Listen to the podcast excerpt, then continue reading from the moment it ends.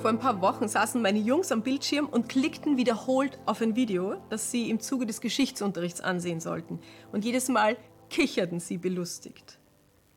Es war ein kurzer Überblick über die Götterwelt der Griechen und jede Gottheit wurde als Comicfigur mit einer typischen Handbewegung dargestellt, damit die Schüler sich die Namen leichter zuordnen konnten.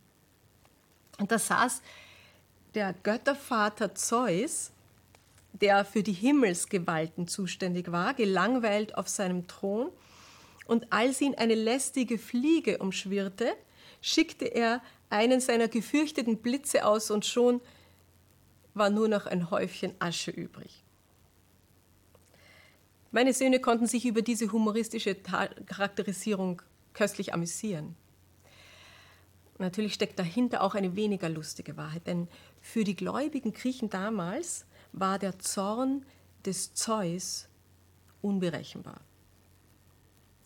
Wir Christen, wir bilden dazu gerne den Kontrast ja, und bekennen uns zu einem Gott, der sich in Jesus als höchst barmherzig, geduldig und friedliebend offenbart. Ein Heiland, der spontan vernichtet, was ihn stört? Unvorstellbar. Ja gut, da ist eine Begebenheit im Neuen Testament, die bildet hier eine unangenehme Ausnahme. Da macht sich Jesus früh morgens auf den Weg Richtung Jerusalem und offensichtlich hat er nicht genug gefrühstückt, denn er bekommt unterwegs Hunger, sagt der Text. Von weitem bemerkte er einen Feigenbaum mit vielen Blättern und ging hin, um zu sehen, ob auch Früchte dran waren. Aber der Baum trug nur Laub, denn es war nicht die Jahreszeit für Feigen. Da sagte Jesus zu dem Baum, Nie wieder soll jemand von dir Früchte essen. Im selben Augenblick verdorrte der Baum. Bis in die Wurzeln erzählt uns das Markus-Evangelium. Ich meine, es war nur eine Pflanze, aber Hand aufs Herz, wäre Ihnen nicht auch der kalte Schauer über den Rücken gelaufen? Ich meine, gerade noch ein saftig grüner Baum und im nächsten Augenblick ein mausetotes Gewächs. Warum? weil der Meister seinen Hunger nicht dran befriedigen konnte? Setzt Christus hier seine göttliche Kraft impulsiv ein, ähnlich wie ein Zeus? Wenn Jesus verbrachte zeitlebens unzählige Machttaten, Heilungen, Totenauferweckungen, Brotvermehrung, Sturmstillung, alle motiviert von fürsorglicher Liebe. Und dann diese Verfluchung gegen einen Baum, der Anfang April noch gar keine Früchte tragen konnte. Jesus, es ist die letzte Woche deines Lebens. Du hast schon angekündigt, dass du in wenigen Tagen gekreuzigt werden wirst. Willst du wirklich so aus dieser Welt dich verabschieden? Genau dieses Detail, dass es sich um die letzte Lebenswoche handelt, um den Montag vor dem Freitag, an dem Christus starb, die hat hier Bedeutung erklärt, der Theologe Andrew Turner. Nämlich drei Jahre lang hat Jesus schon unter den Leuten gearbeitet, um sie auf diesen einen Tag, den Karfreitag, vorzubereiten, an dem Gott sich zur Erde neigte, um die Menschheit mit sich selbst zu versöhnen, um seine Liebe zu offenbaren, um unseren Schmerz und unsere Schuld zu tragen.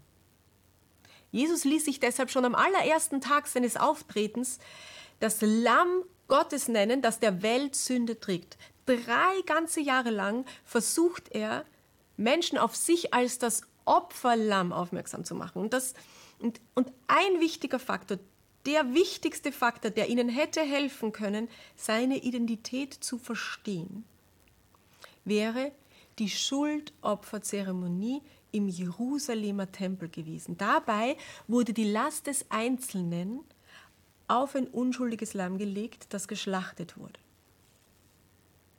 Hätten die religiösen Gelehrten damals die tiefe Bedeutung dieses Rituals den Menschen vermittelt, dann wären viele Herzen zu Jesus als Erlöser gezogen worden. Aber das Tempelsystem der Zeit war auf die reine Profitgier der Priester aufgebaut. An so einer Zeremonie teilzunehmen, kostete Unsummen an Geld. Deshalb war Jesus an genau diesem Montagmorgen, als er an diesem Feigenbaum vorbeikam, eigentlich auf dem Weg nach Jerusalem, um dort etwas klarzustellen. Er ging in den Tempel und fing an, die Händler hinauszutreiben. Er stieß die Tische der Geldwechsler und die Stände der Taubenverkäufer um und sagte, mein Haus soll ein, für alle Völker ein Ort des Gebetes sein, ihr aber habt eine Räuberhöhle draus gemacht. Dieses ungewöhnlich autoritative Eingreifen im Tempel folgt direkt auf und ist direkt parallel mit seinem Richterspruch über den Baum. Denn die Früchte, die der Sohn Gottes suchte, die fand er weder am Feigenbaum noch im Tempelritual. Ja? Das Ziel eines Baumes ist ja nicht sein Laub, sondern die Früchte, die er hervorbringt. Und der Sinn des Tempels liegt ebenfalls nicht in, in seiner Pracht und seinen Zeremonien, sondern in den Menschen, die ihn hungrig aufsuchen und mit Gott vereint wieder verlassen. Und diese Frucht brachte das System damals nicht hervor. Und das brachte Jesus zur Verzweiflung. Er erzählt ja auch zuvor die Geschichte von einem Mann, der sich auf seinem Grundstück einen Feigenbaum gepflanzt hat und schließlich zu seinem Gärtner sagt, schon seit drei Jahren komme ich immer wieder hierher und schaue nach Früchten und ich finde keine. Okay, jetzt wird's klar. Jesus hatte keinen willkürlichen Hunger-Wutanfall. Er verflucht hier eigentlich gleichnishaft ein religiöses System, das weder heilt noch hilft. Jesus will sagen, Mensch, was nützen dir fromme Rituale, wenn sie dich nicht mit mir, mit Gott in Verbindung bringen? Leere Zeremonien machen den, der Heil und Seelenfrieden sucht, nicht satt.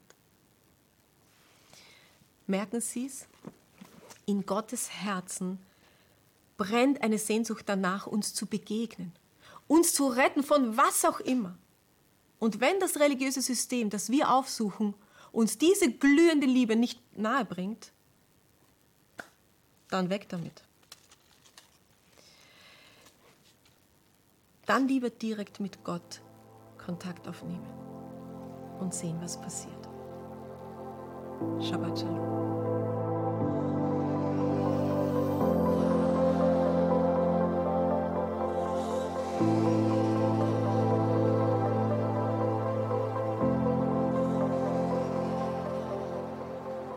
Liebe Kinder, die Superminute findet ihr ab jetzt auf unserem YouTube-Kanal Hope TV Kinder.